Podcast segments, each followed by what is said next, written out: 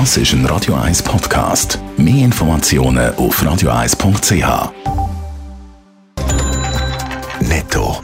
Das Radio 1 Wirtschaftsmagazin für Konsumentinnen und Konsumenten wird Ihnen präsentiert von Blaser Greinicher.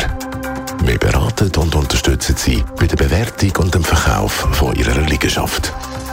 blasergreinicher.ch Dave Burkhardt. Die Schweizer Börse startet ohne klare Tendenz in die neue Handelswoche. Laut den vorbörslichen Daten von Julius Berg geht es beim SMI mit 0,04% Minim im Minus los. Bei den Aktien verlieren die ABB und Givaudan mit 2 und 1,5% deutlich. Die Aktie von Swatch hingegen steigt wegen der neuen Uhr in Zusammenarbeit mit Omega vorbörslich um über 1%. Der Ölpreis geht zum Wochenstart deutlich nach. So hat das Barrel von der Nordsee so der Brent heute Morgen 116,50 Dollar gekostet. Das sind 4,15 Dollar weniger als noch am Freitag. Grund für den Preisnachlass sind zum einen ein Corona-Lockdown in Shanghai, zum anderen eine angekündigte Feuerpause von der Houthi-Rebellen, die in den letzten Tagen Saudi-Arabien wiederholt Ölanlagen angegriffen haben. Skigebiet Andermatt-Sedrun wird amerikanisch. Der Skigebietsbetreiber Whale Resorts übernehmen mit 55% die Aktienmehrheit, schreibt Andermatt Swiss Alps heute Morgen in einer Mitteilung.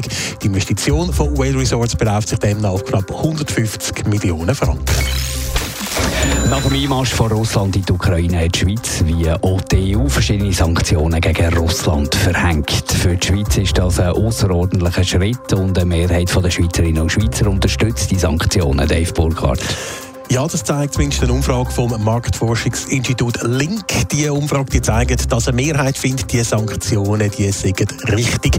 Einzig bei der Einschränkung von Visaerleichterungen für Russinnen und Russen sind weniger als die Hälfte dafür. Bei den aktuell gesprochenen Gütersanktionen, zum Beispiel bei militärischen Gütern oder Gütern für die Luft- und Raumfahrt, finden Viertel, dass sie zu wenig weit gehen. Bei den aktuell gültigen Finanzsanktionen, wie zum Beispiel die Sperre von Vermögenswerten, sind es sogar noch ein bisschen mehr. Und allenfalls ergreift die Schweiz ja noch weiter weitere Sanktionen gegen Russland. Auch da hätte der Bund Unterstützung von der Bevölkerung. Ja, gemäss dieser Umfrage würden weitere Sanktionen gegen Russland mehrheitlich begrüßt. So fände die Hälfte der Umfrageteilnehmer Exportkontrollen für Hightech-Produkte und Software an Russland richtig. Ein Viertel würde da sogar noch weitergehen. Ähnlich sieht es auch beim Eingefrieren von Vermögenswerten von hochrangigen Russen in der Schweiz aus. Es würden allerdings nicht gerade alle Sanktionen mittragen.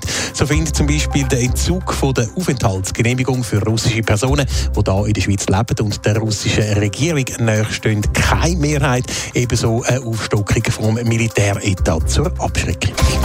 Netto, das Radio 1 Wirtschaftsmagazin für Konsumentinnen und Konsumenten.